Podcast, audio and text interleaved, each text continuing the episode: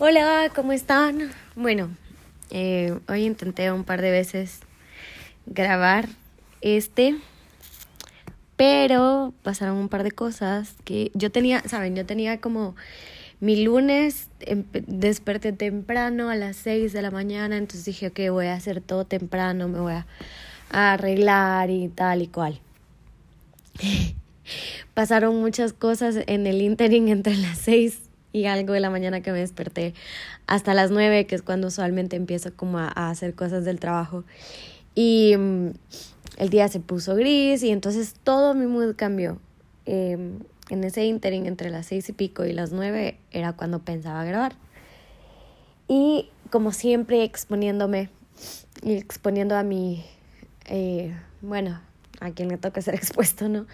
Em, quería hablar, esta vez quería hablar de, del amor, de las red flags, de, bueno, en particular obviamente de todas mis experiencias personales en las que honestamente pude haberme ahorrado mucho pude haberme ahorrado mucho entendiéndome y tratando de entender un poco a la, otra persona o entendiendo que cada quien toma decisiones, ¿no? Tanto la otra persona como tú, eh, cada uno toma las decisiones, cada uno tiene actitudes y mm, cada uno hace cosas que derivan obviamente en un resultado, ¿no? Y bueno, creo que es muy difícil realmente hoy en día como encontrar una pareja y formar una pareja en general. Si nos vamos como a el propósito de un noviazgo, en teoría, en teoría, según lo que enseñan, especialmente a los que crecieron en un hogar religioso como el mío, eh, religioso, cualquier religión que sea, ¿no? En teoría, el noviazgo es la preparación para el matrimonio. Claramente, si tienes un novio a tus 15 años, no entras al noviazgo con la idea de eh, que te vas a casar con esa persona porque estás muy pequeño, te faltan muchas etapas por vivir, eh, te falta mucho por entender, crecer, etcétera, ¿no? pero tampoco entras a una relación como para tomarlo como juego. Porque al final de la historia, cada relación o cada intento de relación eh, conlleva un desgaste emocional y hay, hay tiempo, hay una inversión de sentimiento al final de la historia, ¿no? Y dependiendo cómo sean las situaciones, pues también eso va acentuando ciertas cosas o va creando nuevas cicatrices o eh, haciendo las cicatrices previas más grandes, ¿no? Marcándolas más. Y en mi caso en particular, yo que soy una persona que tengo ciertas carencias emocionales que ampliamente, o tal vez no tan ampliamente, pero que ya he discutido y que ya he expuesto acá, pues para mí eh, ese tipo de desgaste también puede ser como muy negativo, ¿no? Em, soy una persona que sufre ansiedad, soy una persona con tendencia a crear relaciones de codependencia, soy una persona que le tiene mucho miedo al abandono, eh, con síndrome de abandono. Em, siempre le tengo mucho miedo a, a, no ser suficiente para la otra persona, que la, la otra persona no me quiera lo suficiente.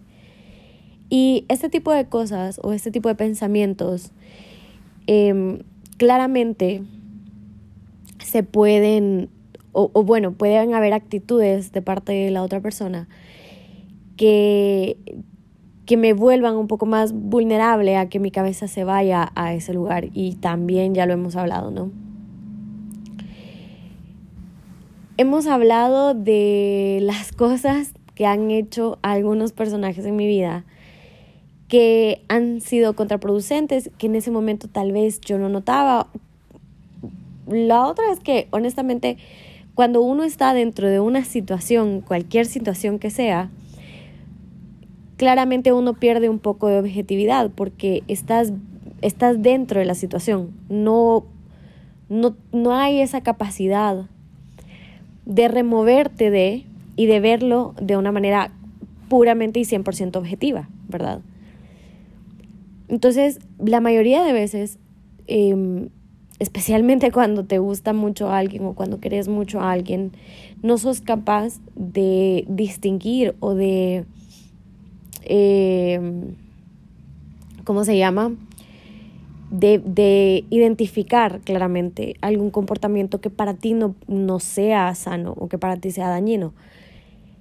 Y aparte de todo, la capacidad de soltar es como algo con lo que muchos luchan. O sea, creo que la capacidad de entender que, que nadie nunca te pertenece, que no hay este sentimiento, o sea, no debería existir este sentimiento de propiedad, es como muy difícil entenderlo. La capacidad de dejar ir, en general, como de dejar ir cosas, personas, es muy difícil, ¿verdad?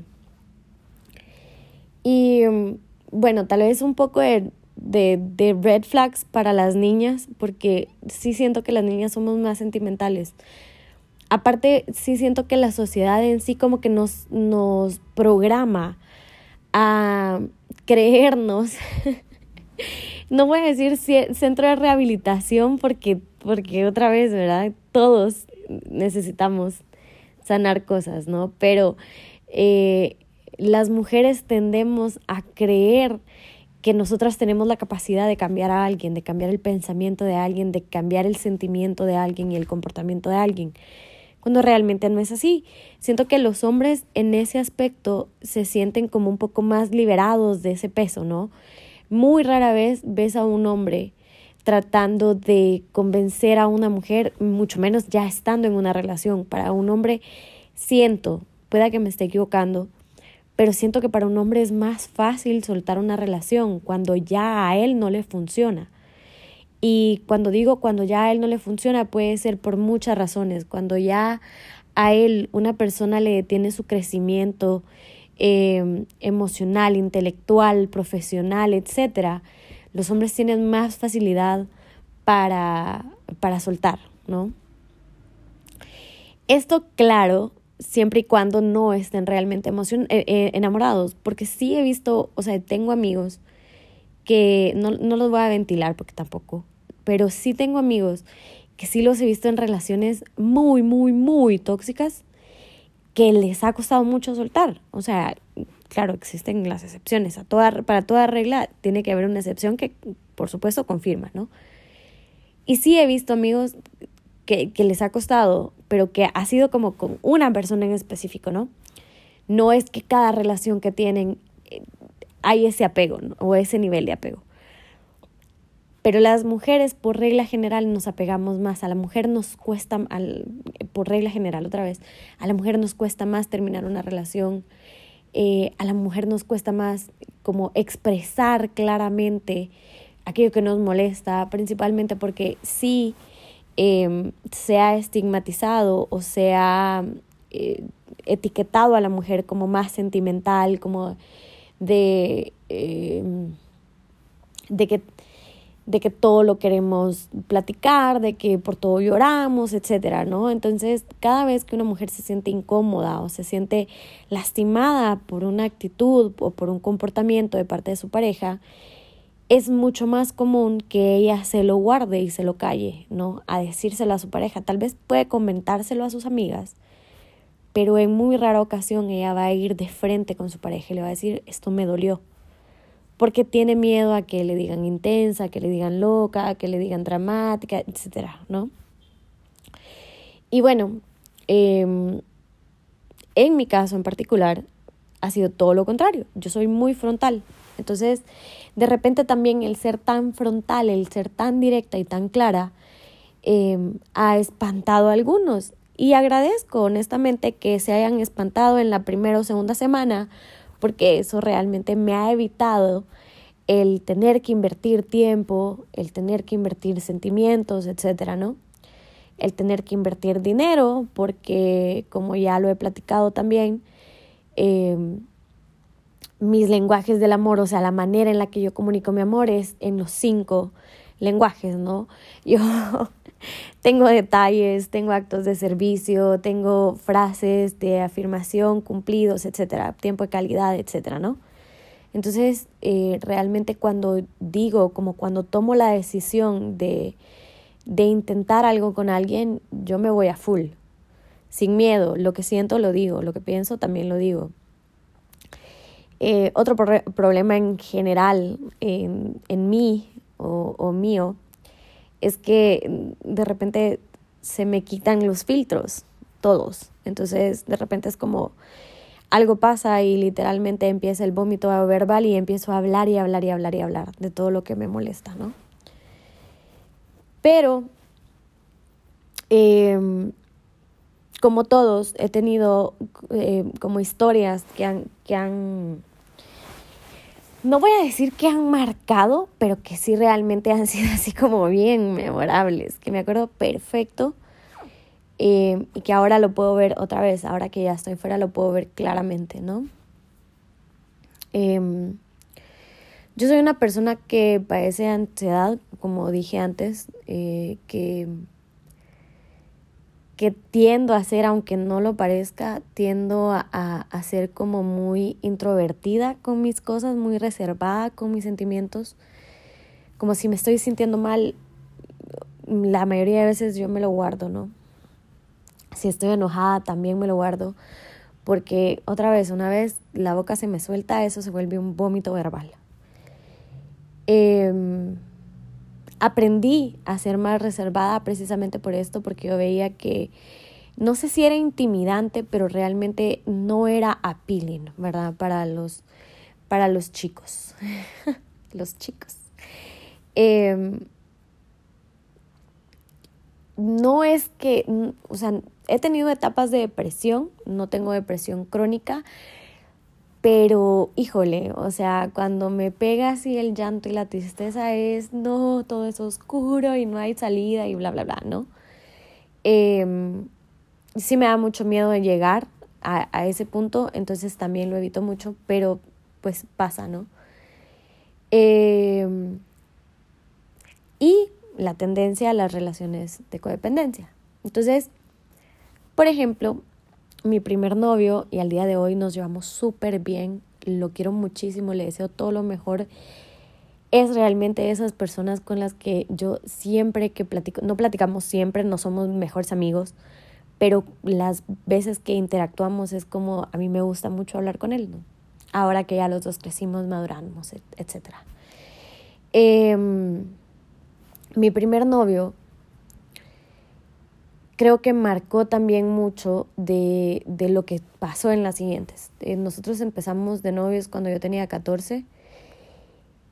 Y si yo hubiera sabido en ese entonces lo que sé ahora, en vez de estar cortando y regresando por tres años, les juro, esa relación hubiera durado dos meses.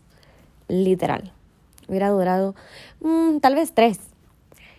Eh, o sea, es lo más irónico de la vida. Él estuvo cortejándome, suena bien chistoso, pero sí, eh, él estuvo cortejándome creo que durante un año. Y ya cuando nos hicimos novios, que yo finalmente dije como, bueno, ok, sí. O sea, a mí él me gustaba, o sea, de que nos conocimos y él me gustó, pero por alguna razón yo decidí eh, no decirle que sí inmediatamente. Tuve un novio de mentiritas en ese interim porque si llega a oír esto me va a decir, pero es que tú no sé qué, no. Tuve un novio de mentiritas, ni siquiera nos dimos un beso ni nada que me duró como siete meses, ¿no? Porque era más fácil aparte de estar con este chavo, supuestamente. Pero era así como novio de, ya saben, de manita, ¿no? No pasaba nada. Em, y luego ya después de un año ya le dije que sí y por eso realmente él es el que cuento como mi primer novio. Y ya, con él sí nos dimos, aprendí a besar con él. O sea, si estás escuchando, bueno, si estás escuchando, eh, parte yo y parte tú, pero hiciste un buen trabajo, amigo. Em, pero bueno, ya a los tres meses de literalmente ser novios tuvimos nuestra primer pelea y a mí me dice alguien más que él tenía novia, él tenía otra novia en, el, en su colegio, no sé dónde. Eh, pero la cosa es que, ajá, él tenía otra novia.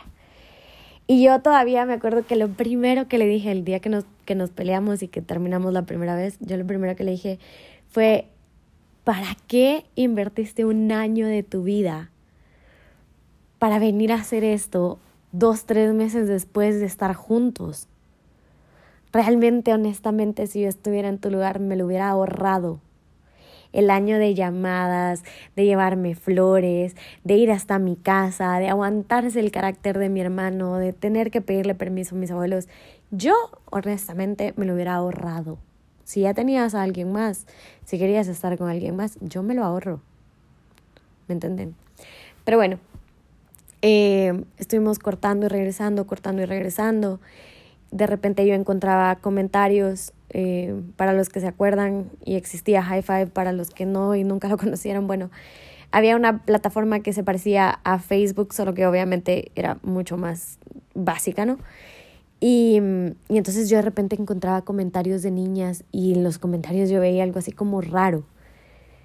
Y lo más raro era que él nunca ponía fotos conmigo. Entonces, eh, yo creo que también de ahí nace mi inseguridad. Bueno, de ahí nacen varias cosas, ¿no? Pero eh, él nunca ponía fotos conmigo y de repente yo encontraba fotos con otras niñas y así como mensajes como inside jokes y así, ¿no? Entonces yo, yo empezaba así como, ¿verdad que estás haciendo algo? ¿Verdad que te gusta? ¿Verdad que no sé qué? Y él, estás loca. O sea, empezó, empezó a usar esa frase, estás loca, ves cosas donde no hay y no sé qué. Y cada, cada chava con la que yo enloquecía, entre comillas, eh, al final terminó siendo una realidad y al final él había tenido algo con cada una de ellas.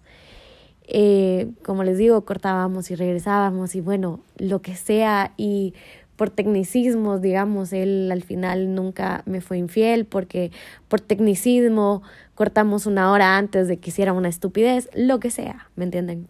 Pero al final eh, eso pasaba, ¿no?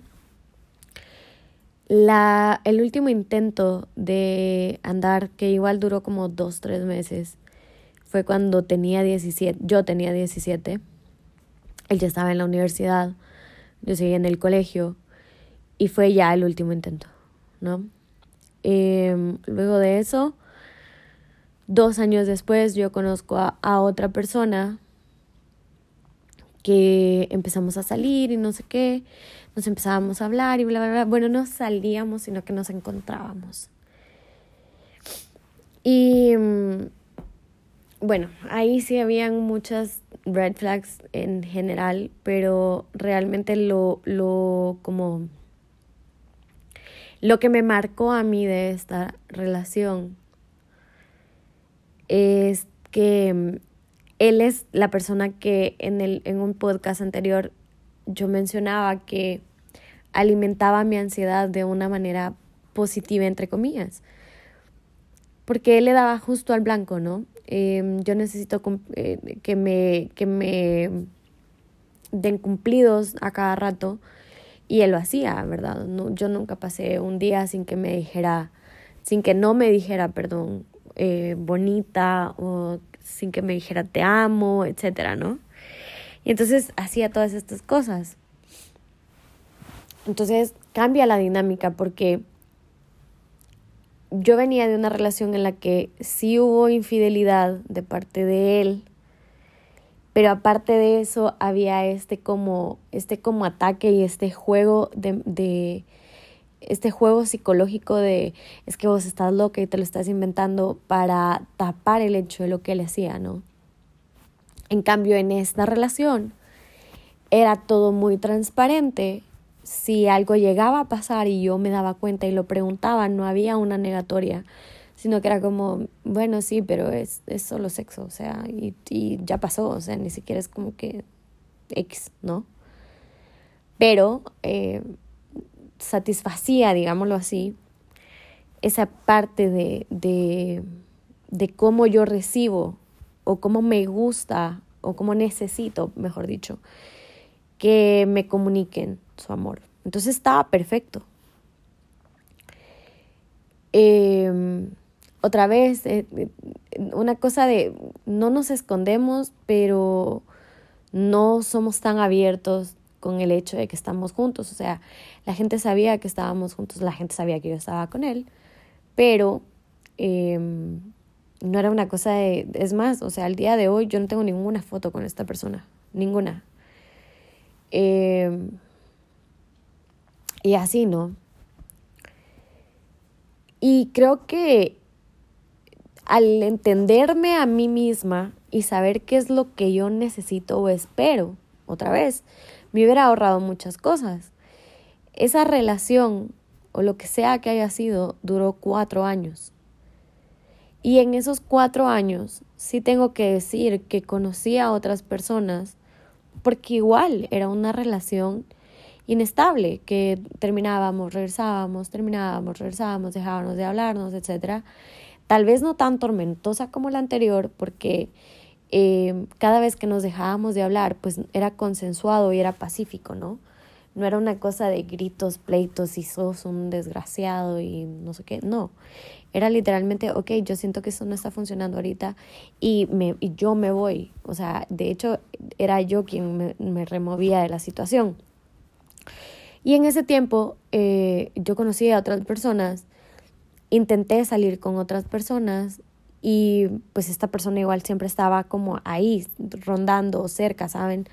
O sea, literalmente salía a fiestas y discotecas y no sé qué, y en medio de la noche esta persona aparecía a la par mía y me decía, vámonos ya. No importaba con quién estuviera yo y pues me terminaba yendo, ¿no?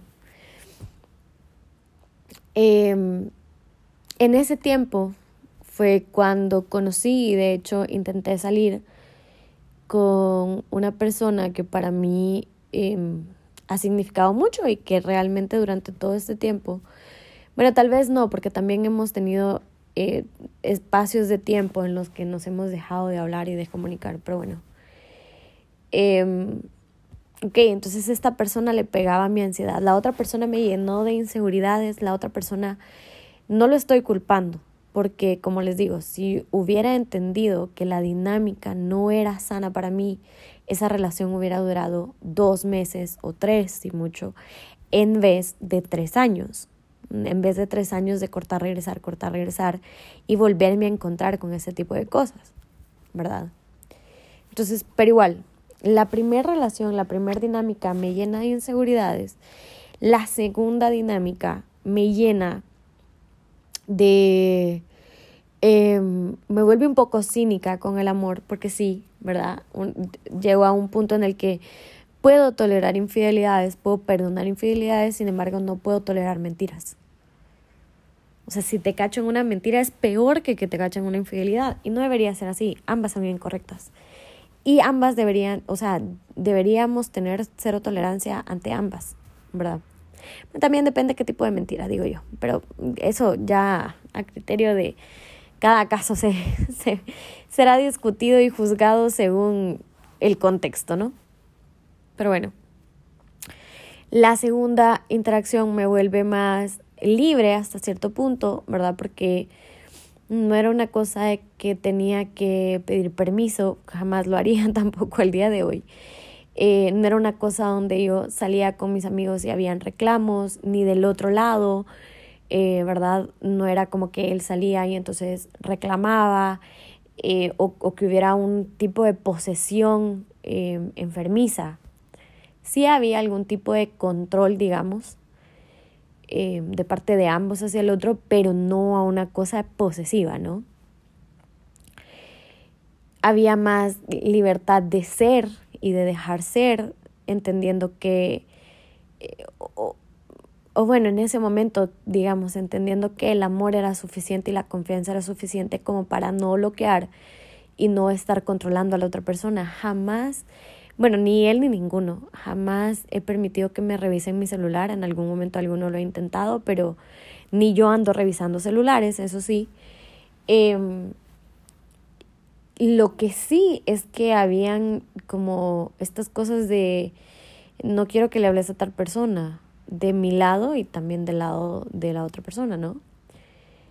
Y como les digo, en ese, en ese tiempo eh, conocí a otras personas, salí con otras personas y bueno, Pero yo no podía salir de este círculo vicioso en el que otra vez cortábamos, regresábamos, cortábamos, regresábamos. Y de hecho, eh, hay una, la, la persona que les comentaba, hay dos personas de hecho, que en ese tiempo en el que yo estaba en esta dinámica, se, se, entonces se volvía lo mismo con las otras. Creo que también hay un patrón, ¿no? Yo me acostumbré o, o me programé, mejor dicho, a que terminar y regresar no estaba mal. Tal vez no estaba bien, pero no estaba mal, sin darme cuenta que cada vez que yo terminaba y regresaba con una persona, realmente la situación no mejoraba, sino que empeoraba. Entonces esta dinámica empieza con el primer novio, va a la segunda relación, dentro de la segunda relación inician, no al mismo tiempo, pero sí alternándose, dos dinámicas más parecidas de cortar, regresar, intentar dejar todo, intentarlo otra vez, dejarlo todo otra vez. Y yo sigo como aferrándome a la idea, tal vez, como les digo, programándome a que en el segundo intento o en el tercero o en el cuarto, brother, llegué con uno hasta el noveno intento, la situación iba a mejorar cuando realmente la situación simplemente se volvía más desgastante. ¿Por qué? Porque a pesar de que he hablado, sí se decía como, ok, este es un borrón y cuenta nueva y lo que pase de aquí en adelante va a ser únicamente lo que cuente y todo lo demás queda atrás, eh, pues todo lo malo claramente, ¿verdad? Queda atrás, queda olvidado, ya no se saca siempre había algo del pasado haciendo eco, ¿no? Siempre había un, mm, es que me dejaste tirado por tal, es que eh, estábamos intentándolo y se jodió todo y regresaste con fulano y bueno, ¿verdad? Esta dinámica con los otros dos, ¿verdad? El, el, el principal, digamos, ni reclamaba. Eh, pero entonces, bueno, se van alternando esas dos, pero se va repitiendo una, eh, un patrón también, se van repitiendo varios patrones de hecho. Em, se va repitiendo el patrón de cortar, regresar, se va repitiendo el patrón de em, infidelidades y de volverse permisivo o de obviar las cosas negativas, especialmente en, en ese lado, ¿no? de te, enojaste conmigo y te fuiste a besuquear con otra, o te enojaste conmigo y regresaste con fulano, ¿no? Em, otra vez el hecho de no vamos a, a, a, hacerlo público. Si la gente nos ve bueno, pero, pero realmente no hay un compromiso. Y entonces también empieza en mí, empieza una frase que era de yo no necesito que un hombre me pida que sea su novia.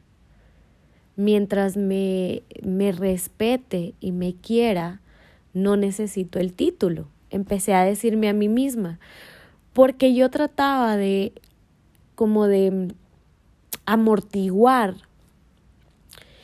el hecho de sentir que no era suficiente como para que un hombre me pidiera ser su novia, ¿verdad? Porque aunque suene trillado y lo que, y lo que sea, realmente cuando un hombre le pide a una mujer que sea su novia, le está dando el título, el lugar y el respeto que se merece. Ya si el hombre, habiéndole dado el título, el lugar y el respeto que se merece, va y le falta a ese compromiso que adquirió, otra vez vuelve a estar del lado de la persona que, que rompe el compromiso, que rompe la confianza, ¿no? Pero sí hay un compromiso real. Tal vez no un compromiso de matrimonio, pero sí hay un compromiso de lealtad, de confianza, de cariño, de dedicación, de salvaguardar la integridad de los sentimientos, etcétera, ¿verdad? Pero eh, como ya venía yo de, de esta situación de cuatro años en las que les digo, les digo que también había entrado como en estas dinámicas con otras dos personas, eh, otra vez, nunca al mismo tiempo, sino alternándose, pero igual, o sea, yo también estaba faltando a, a un compromiso, ¿no? Y lo hablábamos con una amiga y me dice mi amiga, bueno, el hecho que alguien venga y te diga, mira, yo así soy, yo no quiero compromiso, yo quiero chingar, yo soy un cacas, no lo hace menos cacas. Simplemente también te pone un poco de responsabilidad a vos de que ya estás enterada de la situación, entonces ya puedes tomar una decisión informada, ¿verdad? Pero a él no lo hace menos cacas o a ella no la hace menos cacas el hecho de que te lo comunique, ¿no? Y la verdad es que siempre he pensado que cuando tú quieres a alguien de verdad, no vas a hacer algo que conscientemente sabes que va a lastimar a la otra persona. O sea, no puedo escudarme en, el, en, el, en la frase de es que yo así soy para hacer algo que lastime a alguien que yo supuestamente quiero, cuando sé que ese comportamiento le lastima, ¿no? Y bueno, eh, me fui acostumbrando a este tipo de situaciones. Como les digo, esta frase se volvió parte de, del discurso que yo manejaba. Eh, y que me, me, empoderaba a mí como mujer el hecho de no depender de un título para que una persona me diera mi lugar o de no necesitar un título para sentirme como valorada o apreciada por parte de un hombre con quien yo compartía mucho tiempo. Y me tomó mucho tiempo también entender que ese tipo de dinámicas eran dañinas para mí y que aparte estaban acentuando o estaban eh, prolongando mi proceso de, de, de, sanación, si se dice así, eh, de todas las cicatrices emocionales que yo traía de mi infancia y respecto a la relación que yo tenía con mis papás y a la relación que yo tenía con mi mamá, etcétera, ¿no? Y cómo yo percibía también eh, la dinámica de pareja, que no fue solo dictada por mis papás, sino también por los papás de mi mamá. Y mm, en mi afán de cambiar, porque pasan dos cosas, como con el hijo del alcohólico, ¿no? Eh, un alcohólico tiene dos hijos, uno le sale igual alcohólico y el otro no prueba una gota de alcohol.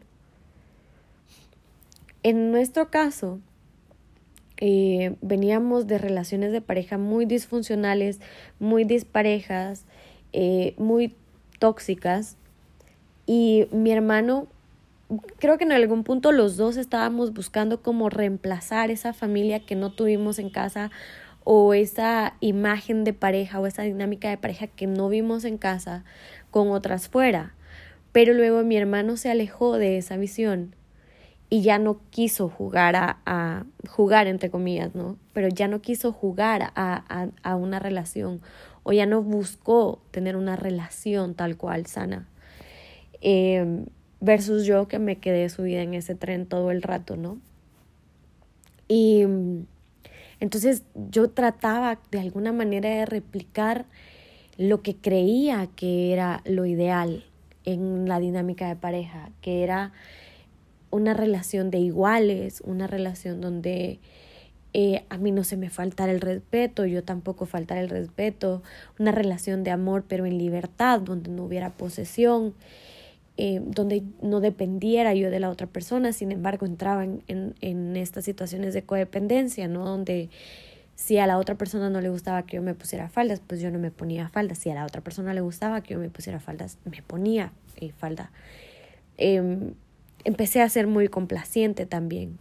Y como les digo, empecé a ser muy permisiva, eh, especialmente con eso de perdonar, y de perdonar infidelidades y de perdonar muchas cosas, ¿no?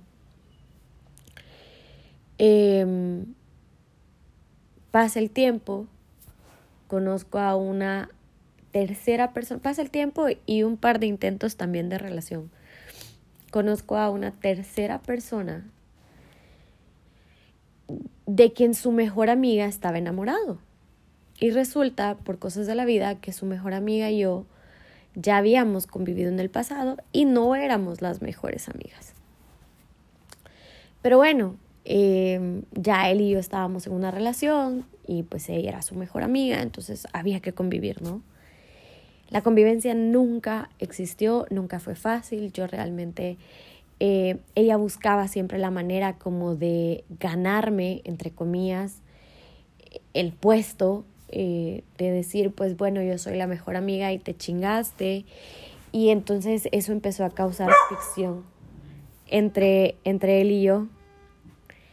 Y mm, volví a vivir esto de, de, ver comentarios en las redes sociales em, entre él y otras chavas, de ver fotos entre él y otras chavas. Eh, el castigo muchas veces era dejarme de hablar. El castigo muchas veces era no subir fotos conmigo. Bueno, literalmente, eh, igual duramos muy poco, duramos como siete meses, ¿verdad? Pero en ese momento decidí que la dinámica iba a cambiar, que íbamos a entrar en una relación y que realmente quería el título de novia, ¿no? Me dieron el título de novia o me di el título de novia a este punto, ya no sé. Em, pero éramos novios.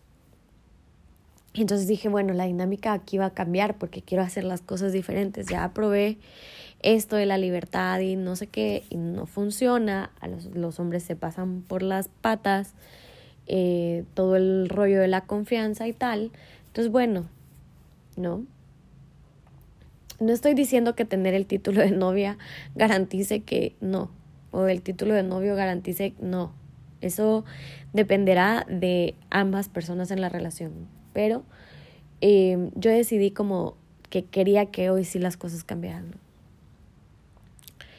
Eh, creo que solo el primer mes, estuvimos, creo que igual estuvimos juntos como siete meses, ocho si mucho.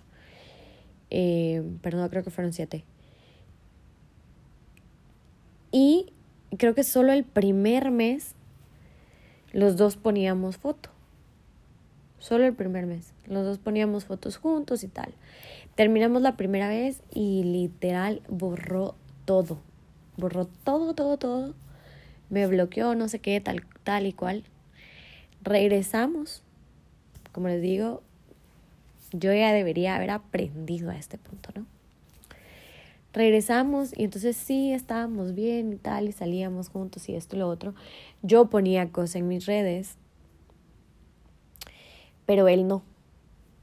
Y de repente él subía una foto y yo le ponía como mi guapo o algo así. Y él en una de esas me dijo, eh, no me gusta que esté comentando todas mis fotos como queriendo marcar territorio. Entonces yo dije, ah, bueno, o sea, no sé de quién nos estamos escondiendo, pero creo que de alguien nos estamos escondiendo, ¿verdad? Porque soy su novia. Podría tener, tendría que tener la libertad de hacerlo, ¿no? Como les digo, los proyectos con la mejor amiga seguían y esto y lo otro. Volvimos a terminar, volvimos a regresar. En siete meses creo que terminamos cuatro veces. Eh, cuatro o cinco, porque creo que la quinta fue la definitiva, no sé. Y bueno, eh, los pleitos nunca pararon, sus amigos, sus amigas, mujeres, eran dos, era su mejor amiga y otra por ahí. Nunca pararon de hacerme la guerra y él muy pocas veces me dio mi lugar. Esa ha sido creo que la única relación en la que em, he vivido gritos, pero eran gritos de parte, gritos no de insultos, sino que eran gritos como de frustración, ¿no? Yo sentía que realmente lo que decía no estaba llegando del otro lado y tal vez él también sentía que lo que él decía no estaba llegando de este lado. Eh, pero me acuerdo que una vez, sí, yo, o sea, estábamos en el carro y yo le dije, ¿hasta cuándo vas a entender que es que esa cabrona está enamorada de vos y vos solo te haces el idiota, le dije, porque es imposible que con todo lo que él hace, ella hace, no te des cuenta. Entonces él me gritó, ¿y vos cuándo vas a entender que a mí me pela que ella esté enamorada de mí y que yo nunca le voy a hacer caso? Y yo solo me di la vuelta y entonces yo dije, qué cabrón, porque él sabe que ella está enamorada de él. Y solo se ha hecho la vaca todos estos meses, ¿no? Entonces dije, bueno, eso no es de una buena persona. O sea, eh, eh, sí es mi mejor amiga y lo que quiera. una, no creo que pueda ser mejor amigo de alguien a quien le gustas y que sabes que no te gusta. No puedes, tenés que poner límites porque estás consciente, aparte a nuestra edad, pues, porque esto no fue cuando teníamos 15 ni 16, esto fue cuando teníamos 25, 26. Sabes que si no pones límites y que si haces cosas, que si tienes ciertas actitudes, la otra persona se va a seguir involucrando sentimentalmente o va en el fondo a tener una esperanza eh, de que va a, lograr algo algún día, especialmente si a veces pones a tu novia o, o, sacas a tu novia de la ecuación por darle tiempo a ella, ¿verdad?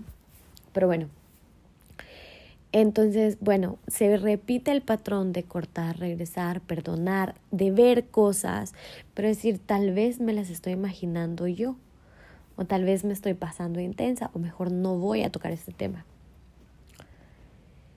Em, en todas estas relaciones, como les digo, habían muchas red flags. Relaciones, digamos, porque había, había permanencia en el tiempo, etcétera, ¿no?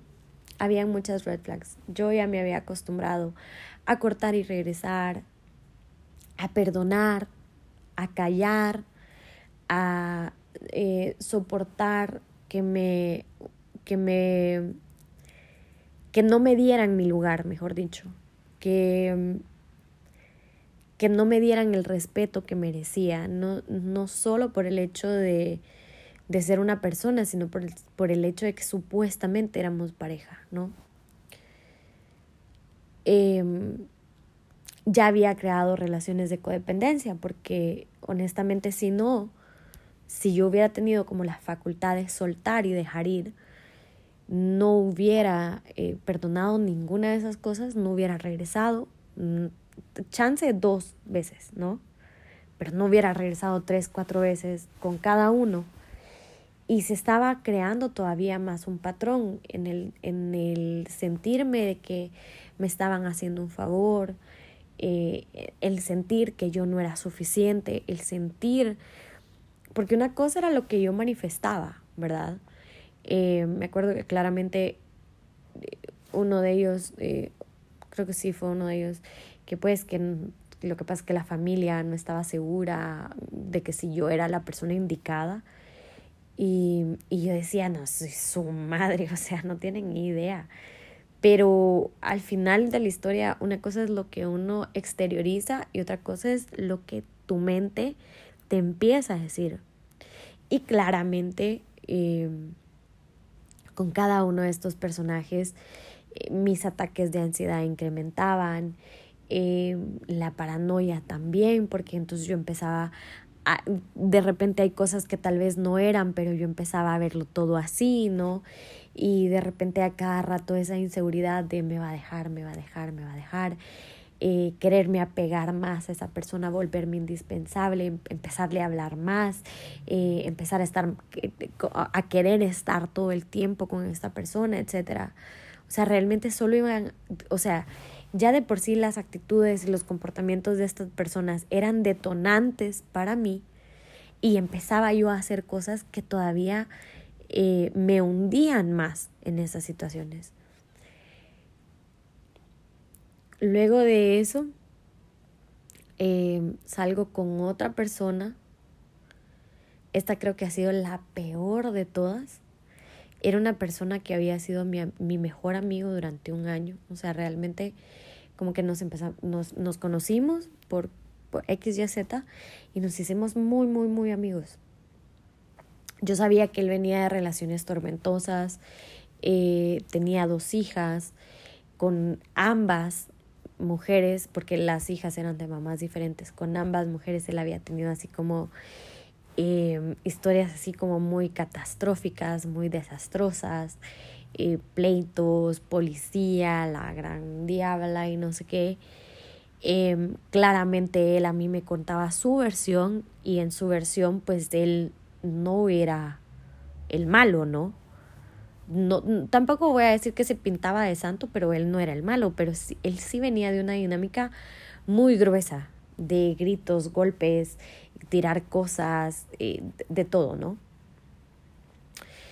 Pero en su versión, pues él era la víctima. Y la verdad es que nunca, eh, no, tampoco lo considero a él el agresor, pero mm, definitivamente él tiene un problema, ¿no? Otra vez no lo sabía y en mi afán de en mi afán de, de pensar, todavía me acuerdo cuando empezamos a salir, salir como pareja, yo le dije, este, yo voy a ser tu rebound girl, le dije. Lo único que me agrada de esta situación es que después de mí tú vas a encontrar a la persona con la que tú te vas a quedar. Pero yo voy a ser tu rebound, le dije. Em, es muy poco probable que salgas de una situación o de una relación tan tóxica y que la primera persona con la que entablas una relación después de algo tan enfermizo sea la persona con la que te quedes. Entonces, bueno, los primeros dos meses era todo perfecto, la dinámica perfecta, todo súper bien, nos apoyábamos, nos ayudábamos, nos queríamos, salíamos, nos disfrutábamos, o sea, la pasábamos súper bien juntos, hablábamos, nos reíamos, etcétera, ¿no? Todo perfecto. Eh, empieza él a tener contacto con su ex y entonces todo se empieza a ir al carajo, ¿no? Y entonces empiezan los pleitos, empiezan las perdidas, empiezan de que, ay, perdón, es que no te contesté porque X, Y, Z, empiezan las mentiras y no sé qué. Entonces, otra vez, por regla general, yo no tengo filtro y cuando algo me ahoga, sea con la persona o sea con alguien más, puede muy probablemente, si hablo un poquito, haber un vómito verbal en el que no voy a parar. Entonces, eh, empecé yo, un día me acuerdo, empecé a hablarle y no sé qué, y ta, ta, ta. Y entonces yo escribía y escribía y escribía como de, quiero que me hables con honestidad, qué es lo que está pasando, si esto se va a terminar, pues perfecto, solo yo no te quiero lastimar, no quiero que me lastimes, yo confío en vos, sé que no es fácil, bla, bla, bla, y bueno, etcétera, etcétera, etcétera, ¿no? Y entonces viene él y me pone, eh, una yo debí saber que no podía él ser tan víctima, ¿no? Sin él, o, ser parte de esta dinámica, o ser factor en esta dinámica, o ser igual que la otra persona. Eh, había una razón por la que él había estado en este tipo de dinámicas más de una vez.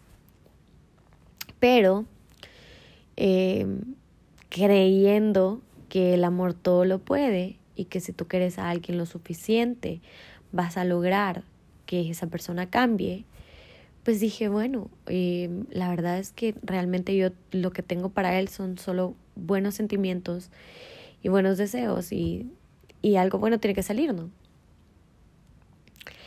Eh, me acuerdo perfecto esa vez que, como les digo, estaba yo escribiéndole así un montón de quiero entenderte, no quiero juzgarte, quiero realmente eh, ayudarte, etcétera. Cuando él vino y me puso, es que no entiendo por qué todo lo querés hablar.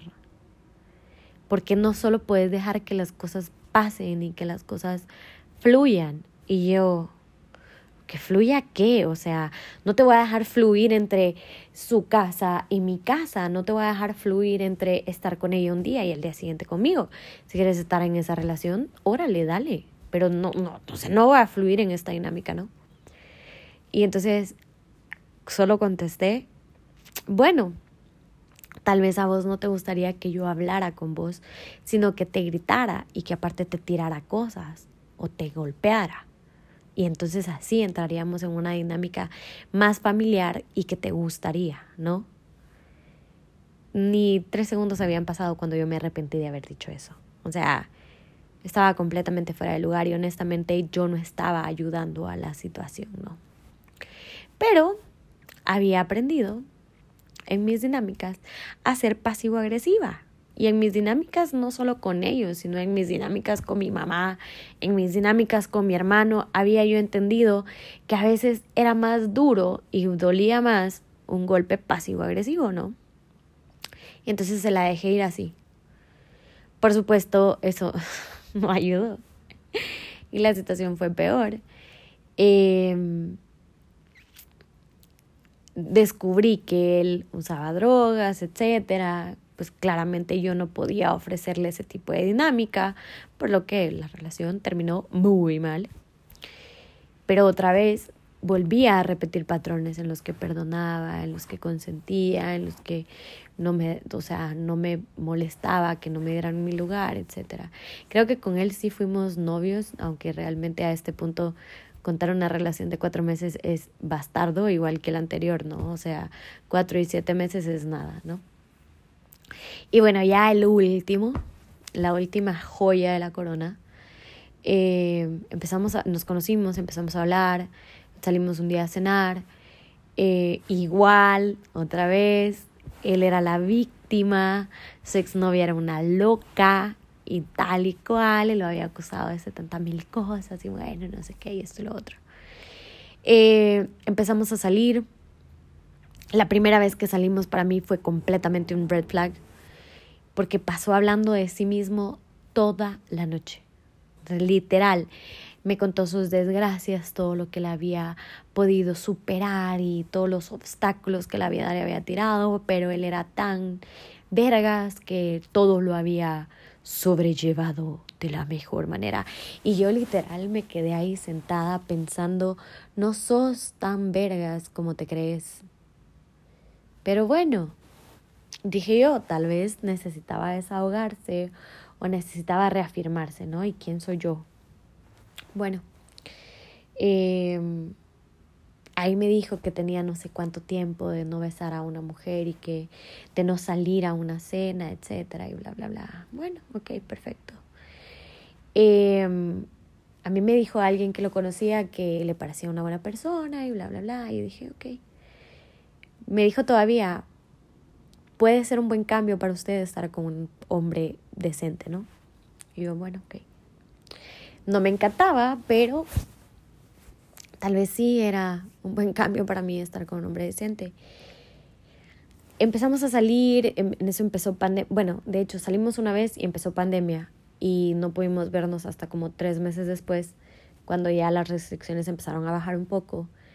Y entonces ya las dinámicas pues obviamente eran en casa y entonces cocinábamos en su casa o en la mía y así, ¿no? Empezamos a salir, eh, empezamos a vernos, empezamos a hablar todos los días, bla, bla, bla. Y él empezó a decirme que él no estaba preparado para una relación. Tenía un año y medio de haber terminado con su novia anterior, pero él no estaba preparado para una relación porque él seguía sanando. Red flag. Especialmente cuando quien la cagó en la relación anterior fuiste vos, después de un año y medio y no poder entablar ni siquiera o tratar de formalizar una situación con alguien, red flag mil veces. Pero otra vez, bueno, em, no voy a presionar porque una mujer que presiona es una mujer insegura, es una mujer bla, bla, bla. Y bueno, otra vez, volvemos a la dinámica permisiva, ¿no? Durante el año y medio que estuvimos saliendo, en un par de conversaciones que tuvimos, él me dijo, eh, hice un par de bromas así como de, ah, es que ya tengo mi otra novia y no sé qué. Y yo, ah, órale, está bien, le dije. Y me dijo, no, ¿cómo se le ocurre? Si yo llegara a tener alguna novia, o sea, si yo quisiera tener una novia, o si yo me sintiera ya preparado para tener una relación, eh, definitivamente sería usted mi novia, sería usted la persona que yo escogería como mi novia por todo lo que usted ha hecho por mí, usted me ha dado mucho en este tiempo y bla, bla, bla, y yo por todo, o sea, me vas a hacer el favor, como yo he sido tan buena y he hecho cosas buenas por vos, me vas a hacer el favor de hacerme tu novia. Y entonces yo empecé a entender, eso fue quizás como en los primeros siete, ocho meses, yo empecé a entender que él no era, ¿no? O sea, abonado con lo que personalmente o con lo que em, yo esperaba, ¿no? O deseo de una pareja, especialmente de la persona que elegiría yo para ser el papá de mis hijos, yo empecé a entender que él no era la persona, ¿no? Y ese tipo de comentarios simplemente como que lo acentuaban. Y entonces, em, un poco después de ese comentario, tuve la primera conversación con él en la que yo le dije, honestamente, yo sé que usted no es la persona para mí. Yo sé realmente que ni usted quiere una relación y yo tampoco quiero una relación con usted porque usted no es la persona. Vemos la vida muy diferente, venimos de backgrounds muy diferentes y esperamos cosas de la vida también muy diferentes. Eh, y a mí lo que me preocupa es que yo aquí me estoy distrayendo, le. Yo estoy pasando el tiempo. Y sí, pandemia, y sí, pues, soledad, y sí, pues mi trabajo realmente no requiere que yo salga y me exponga y conviva con más gente, pero sí creo que yo estoy perdiendo el tiempo acá me preocupa, porque pueda que allá afuera esté el amor de mi vida y el hombre de mi vida, y yo estoy aquí distrayéndome, y por estarme aquí distrayendo lo puedo perder.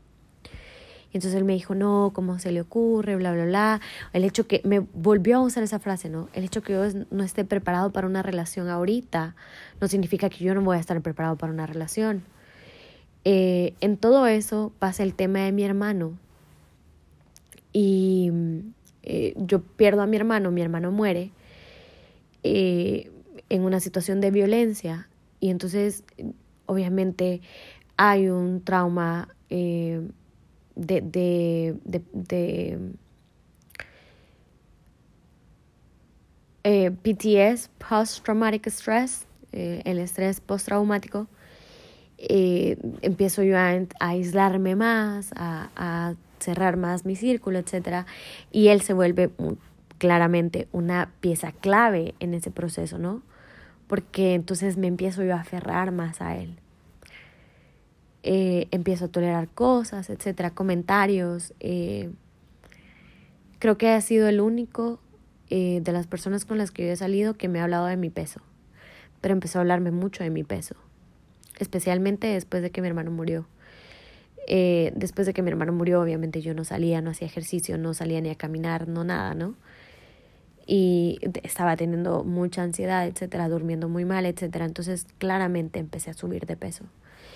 Y esta persona empezó a decirme como, es que está, está subiendo de peso mucho, está muy gorda, está muy no sé qué. Si me estás oyendo, no tenés derecho a hablar del cuerpo de nadie, mucho menos si no tenés el cuerpo para hablar de nadie. Eso va para todos en general. Seas o no seas fit, tengas o no tengas el cuerpazo, eso no te da derecho a comentar del cuerpo de alguien más. Em, y bueno, yo estaba teniendo muchos ataques de ansiedad en ese momento, muchos.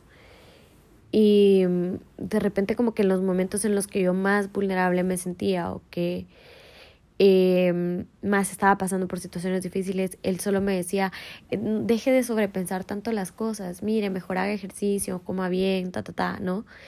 Y también entiendo que nunca nadie va a poner, a poder en tus zapatos si no ha pasado por una situación como la tuya, ¿no?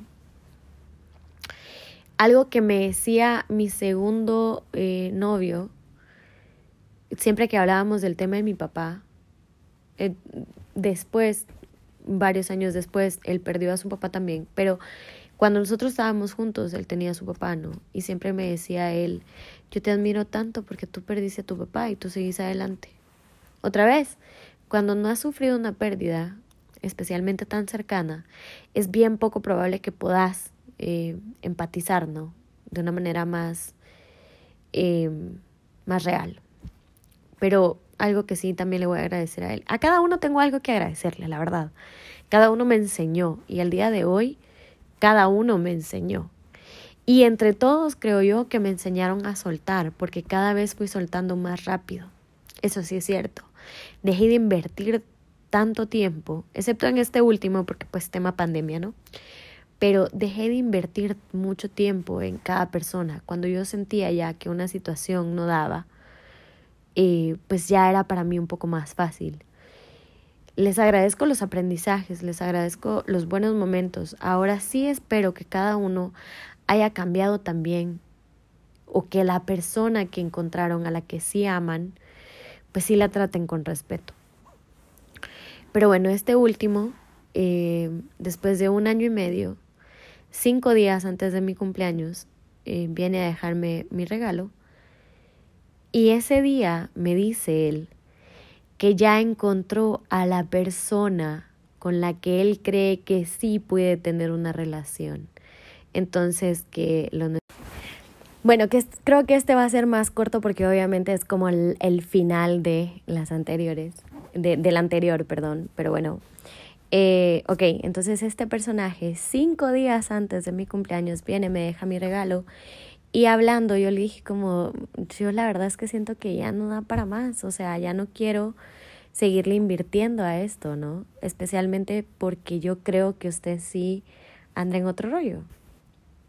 Entonces me dice, sí, bueno, la verdad es que yo se lo quería comentar y, y, y sí, eh, en todo este tiempo yo he visto a otras personas, em, pues me he involucrado con otras personas, pero aparte yo ya conocí, yo conocí a la persona con la que creo que sí puedo entablar una relación, entonces también le quiero decir que, que sí, en efecto, esto se termina cinco días antes de mi cumpleaños. No fue algo que me doliera, porque era algo que hasta cierto punto me esperaba, pero tampoco era algo agradable de escuchar, ¿no? Especialmente porque em, había invertido tiempo, había invertido sentimientos. Yo era ese tipo de personas que él me decía como, ay, sí, estoy súper ocupado, eh, no sé qué voy a cenar y ya es tarde. Y yo le decía, no se preocupe, le voy a mandar cena. Y él nunca tuvo ese tipo de detalles conmigo, ¿no? Pero bueno, em, si de algo no me arrepiento hasta el día de hoy, es de haber dado. Tal vez me duele o me molesta el no haber recibido, pero sí eh, no me arrepiento de haber dado en cada situación, en cada relación. ¿Por qué? Porque al final de la historia, aunque en este momento suene como que me estoy echando flores, pero la verdad es que cada quien da lo que tiene. Y gracias a Dios, a pesar de todo lo que he podido comentar y que los que han escuchado los episodios o alguno eh, han podido escuchar de mí, eh, sí tengo mucho amor de Dios hacia mí. O sea, creo que el amor más claro que yo tengo en mi vida, del amor que yo no puedo dudar jamás, es del amor que Dios me tiene. No solo por el hecho de que, de, de, saben, como no es el hecho de que, ay, que qué religiosa, que, que qué santurrona, porque, ajá, la Biblia y no sé qué, no. Y, de, y más allá de lo que la Biblia dice que es el mayor acto de amor, ¿verdad? El hecho de que Jesús haya venido a, morir por nuestros pecados, es la, o sea, es, es, es, ese, es ese diario vivir en el que Dios me demuestra todos los días, Dios me demuestra de alguna u otra forma que está presente. O sea, me lo hace saber así, directo, ¿verdad? Y si he recibido tanto amor, tanta protección, tanta bondad, tanta misericordia y bendición, a pesar de que a veces yo no lo veo así porque mi cabeza no me permite verlo así. La verdad es que sí tengo mucho. Tengo mucho más de lo que podría tener, tengo mucho más de lo que las probabilidades decían que iba a tener, tengo mucho más eh, de lo que en algún momento yo soñé tener. O sea, de, de... Uno puede soñar con una mansión, uno puede soñar con muchas cosas, ¿no? Pero realmente como de... Eh, soñar y fantasear que quisiera y quisiera y quisiera, a lo que uno se proyecta o a lo que uno a veces siente que merece, hay una gran diferencia, ¿no? Y sí les puedo decir que tengo mucho más de lo que en algún momento pensé que iba a tener. Por ende, no reparo en compartir. Y entonces, de ese lado, yo me siento muy tranquila de, de seguir siendo como soy, ¿no? He aprendido después de todas esas experiencias tan hermosas que les acabo de contar. y la verdad es que, de veras, a cada uno le agradezco las cosas buenas y guardo y trato de, de recordar más lo bueno que lo malo. Ahora, sin eh, como sobreidealizar lo bueno o sobrepesar lo bueno ante lo malo. Eh, porque me pasó en un tiempo que entonces yo veía más las cosas buenas que las malas y entonces basado en eso yo daba segundas oportunidades y regresaba. Como les digo, esta dinámica se basaba mucho en, en obviar lo malo, ¿no? Ahora recuerdo más lo bueno para agradecerlo, pero también estoy presente de lo malo para no repetirlo o tratar en la manera de lo posible de no repetirlo, ¿verdad? Y eso para mí es muy importante hoy en día. Eh, como les digo, el entenderme, el conocer eh, mis carencias emocionales y el tener muy claro qué es lo que quiero y necesito en mi vida y va amarrado. Y tengo una amiga que ella dice, eh, yo declaraba, cuando estaba en mis peores crisis emocionales, yo declaraba y escribía lo que yo quería de parte de mi pareja, de mi compañero de vida. Y ahora que veo a mi esposo y veo a mi hijo, eh, me doy cuenta que todo lo que yo declaraba en ese momento se me cumplió sin verlo, porque estaba en el peor momento emocional de mi vida, ¿verdad? Pero entonces dice que cuando, hasta que ella tuvo claro qué era lo que quería, y no basándose en apariencias, ¿verdad? No basándose en, ay, es que quiero un hombre guapo y quiero un hombre alto, rubio, ojos claros, musculoso, no sé qué, sino que trascendiendo de lo físico. Porque sí les puedo decir, he tenido novios muy guapos y he tenido novios muy feos.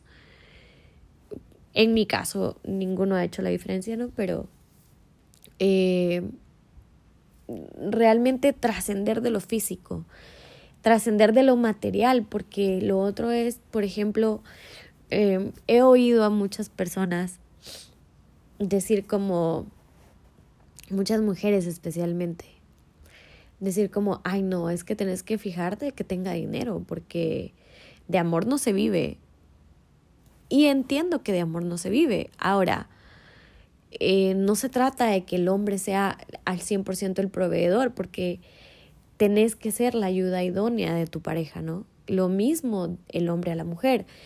Eh, la idea es que juntos se complementen, sean un equipo, se, se hagan crecer, se hagan evolucionar a lo que las siguientes etapas de la vida van a requerir de cada uno, ¿no? Y comparto en ese, ese punto de que de amor no se vive, pero también, otra vez, hay que trascender, hay que ir más allá.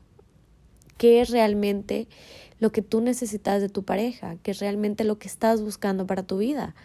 ¿Quieres alguien que simple llene, simplemente llene eh, los requisitos de tus amigos o de tus amigas, entonces tenemos un problema porque no son tus amigos y tus amigas los que van a tener que convivir con esta persona el resto de su vida, sos tú. Y mm, por eso decía como es tan clave elegir a, a tu pareja porque esa es la persona con la que, en teoría, ¿verdad? Vas a convivir hasta el último día de tu vida. ¿no? Los amigos pueden ir, venir, eh, los amigos igual van a hacer su vida, tus papás, pues ellos tienen ya su vida, tus hijos, si llegas a tener hijos, ellos van a hacer su vida, pero realmente la pareja precisamente está diseñada para eso, para que se acompañen durante todas las etapas y el recorrido que la vida tenga para ti, ¿no? Entonces es bien importante entender las características que andas buscando en tu pareja. En mi caso, eh, más allá de si tiene o no tiene dinero, pues claramente no busco un huevo mantenido, ¿no?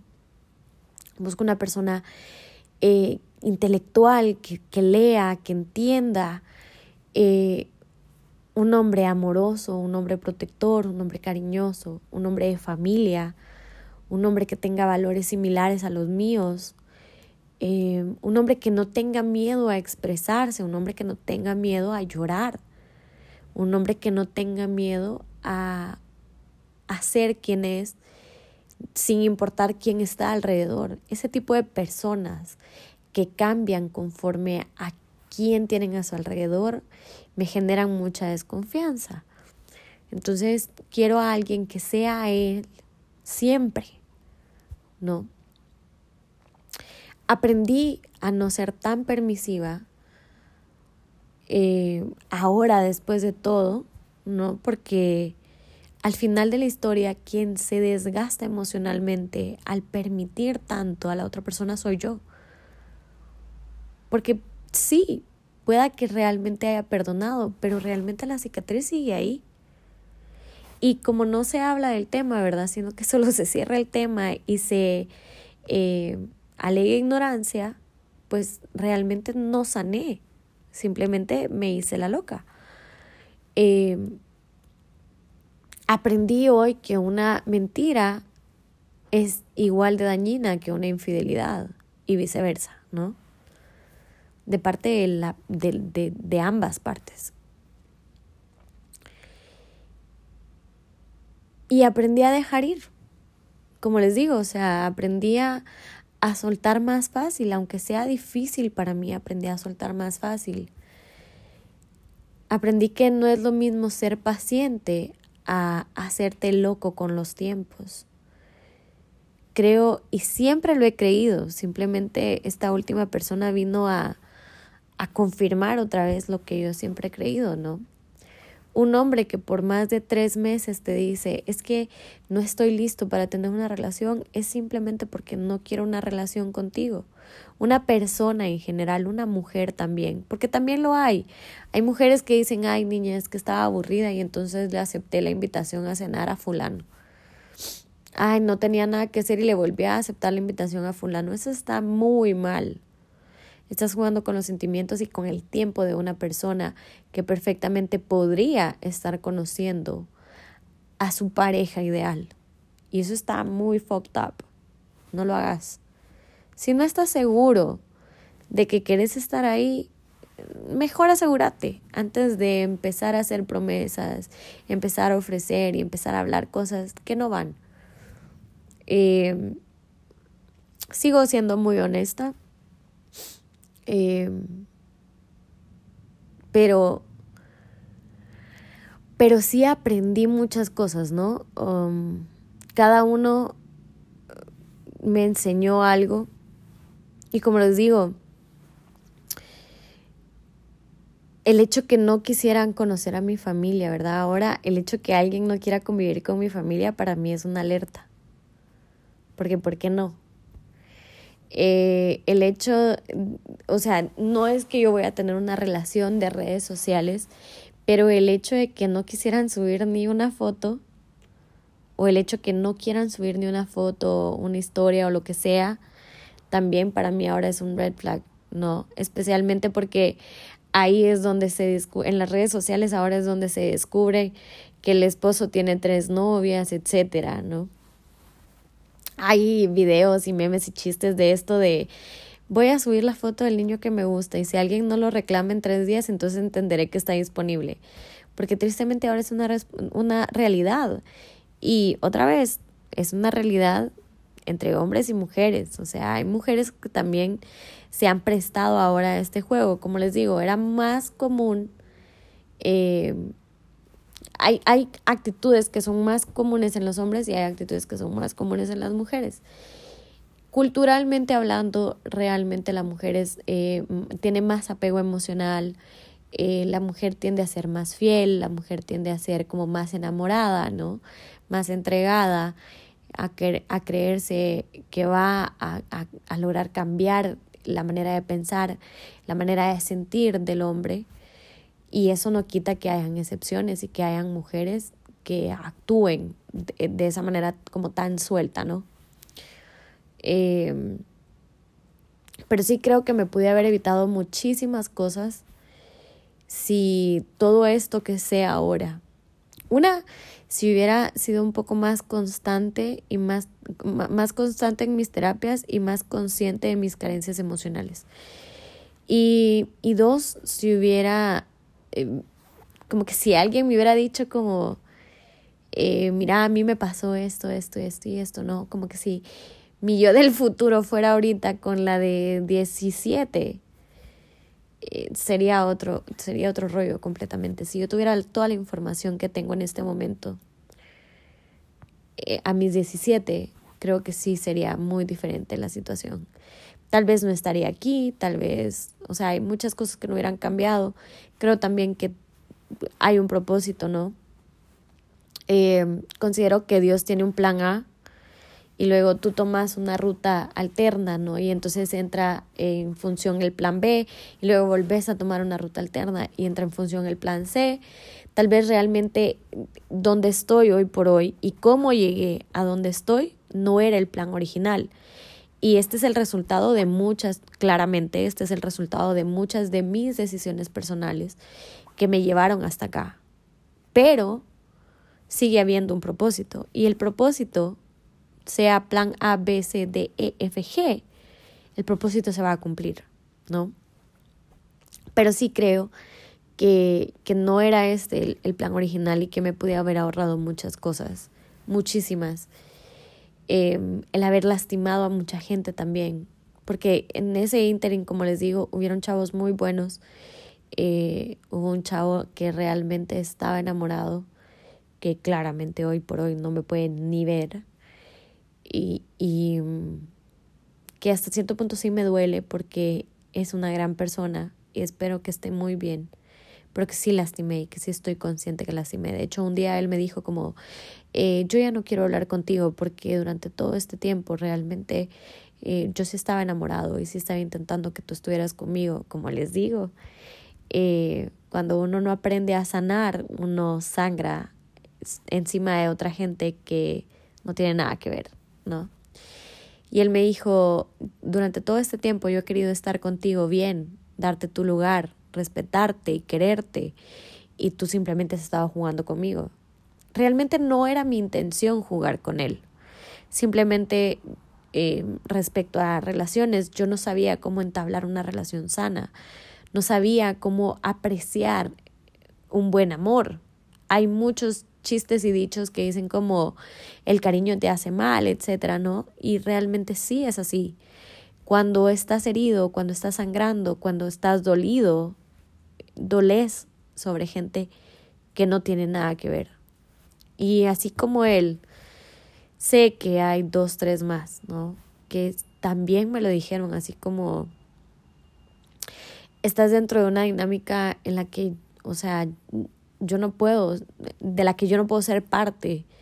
Y lo peor del caso es que te gusta estar ahí y no, no podés ver más allá de esto, ¿no? Entonces, realmente yo me estoy lastimando porque sí quiero estar contigo. O sea, no tienen idea la cantidad de veces que estas personas me dijeron como quiero estar contigo, te quiero de verdad y quiero que estés bien y no me gusta ver cómo te conformas con un amor mediocre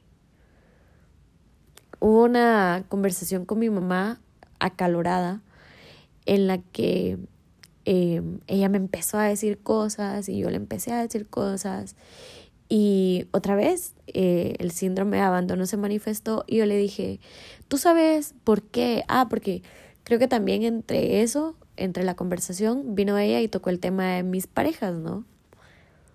Y me dijo algo así como que yo no me daba a respetar porque estaba con esta persona que, que realmente eh, no me trataba como yo debía, ¿no? Y que yo le había perdonado X, Y, Z. Que ella se había enterado ni siquiera por mi boca. Porque yo ni siquiera soy de compartirle a mi mamá como, mira, es que esto pasó con... No. Se enteró de la boca de mi hermano, creo, eh, o de una tía, no sé, pero se enteró, ¿no? Y entonces me reclamó que yo por qué permitía ese tipo de cosas. Y entonces le dije yo, tú quieres entender por qué yo acepto amores mediocres en mi vida, le dije. Es tu culpa. Tu amor es mediocre hacia mí. Entonces, por ende, yo simplemente estoy replicando esto, ¿no? claro, otra vez, em, ahora mi salud y mi estabilidad emocional es mi responsabilidad. Yo ya no puedo otorgarle esa responsabilidad a alguien más, mucho menos a esta altura de mi vida, ¿no? Yo considero que empecé a tener responsabilidad de mi salud y mi estabilidad emocional cuando cumplí los, yo diría 19, 20, que tenía ya conciencia también que definitivamente todo lo que había vivido en mi infancia, todas las dinámicas que yo había vivido en mi infancia, estaban pasando factura o tenían de alguna manera eco en cómo estaba manejando mis relaciones interpersonales, en cómo manejaba mi relación con el alcohol, por ejemplo, que también será tema para otro podcast, pero en cómo yo me estaba desenvolviendo, ¿no? Como ser humano. Cuando yo entendí y cuando tuve esa conciencia de que todo lo que había vivido estaba haciendo un eco ahora, ahí en ese preciso momento, que no sé determinar qué día y a qué hora fue, pero en el preciso momento en el que tuve conciencia de eso, se vuelve mi responsabilidad tener cuidado de mi salud emocional y de mi salud mental. En ese momento. Antes, y obviamente de, de adolescente, de niña, era responsabilidad de los adultos a mi alrededor. Pero ahora yo ya era una adulta, ¿no? Y entonces, aunque era válido el comentario, no era tan válido, porque ya estaba consciente. Y también ya estaba en mí el repetir estos patrones o el entenderlos y cambiarlos para evitarme esos dolores. Dicen que nadie experimenta en cabeza ajena y dicen que muchas veces nosotros tenemos que vivir las cosas para entenderlas, porque de otra manera no podemos relate, ¿verdad? No podemos eh, entender, ¿no? Pero considero también que si alguien me hubiera hablado como de sus vivencias y que me hubiera dado como alertas eh, de esto no está bien, esto tenés que aprender a identificar eh, qué actitudes no te hacen bien. Cuando tú eh, ya ves este tipo de comportamientos, esto no está bien y tenés que detenerte. Y creo que habría sido más fácil. El hecho que yo fuera tan hermética con mi familia y que no hablara de las cosas con mi familia, eh, especialmente con, con mis primas, que siempre han sido con quienes mejor relación he tenido, pues obviamente dificultaban esto porque nadie puede hablar de lo que no sabe, o sea, no, no tenían, nadie tiene la capacidad de leer la mente como para entender. Y em, yo tiendo a sonreír todo el tiempo. Y ya sea como para em, disfrazar lo que estoy sintiendo o para em, como más que todo para, como para hacerme la loca, ¿no? De que, de que todo está bien. Yo tiendo a, estar sonriendo todo el tiempo para no parecer enojada, para, para no demostrar realmente lo que está pasando, ¿no? Entonces, claramente si me ven feliz, si me ven sonriendo, si me ven haciendo esto y lo otro, eh, no se iban a imaginar todo lo que estaba pasando o yo tampoco buscaba un consejo.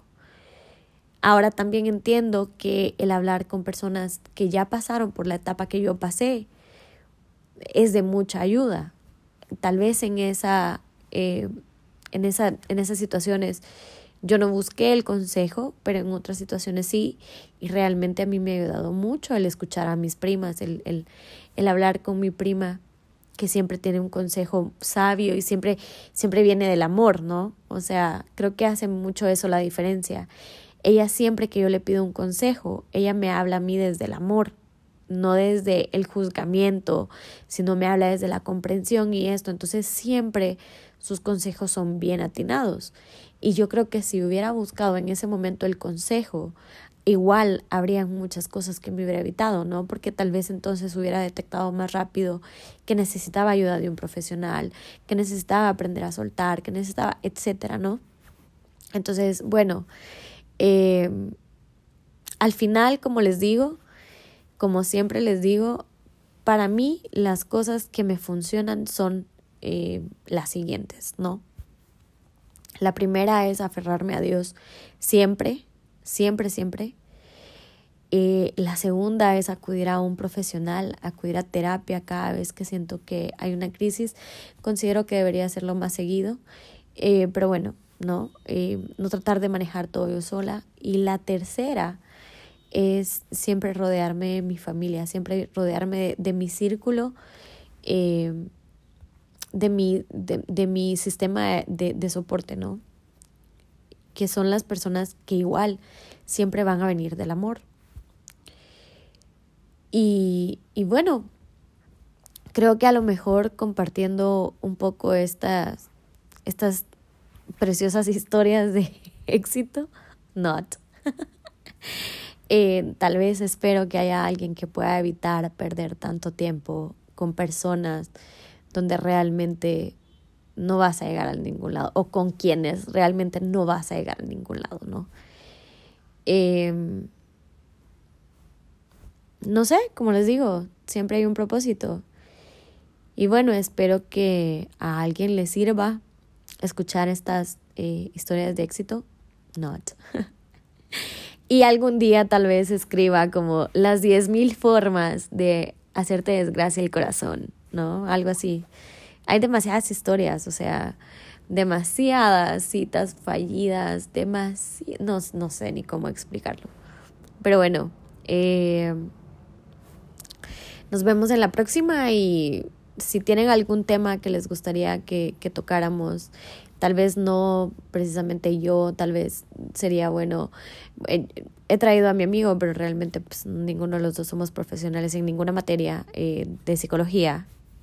Pero eh, si quisieran también que invitáramos a alguna psicóloga para que nos hablara de algún tema en específico, igual díganmelo. Y, y bueno, Muchas gracias y nos vemos en la próxima.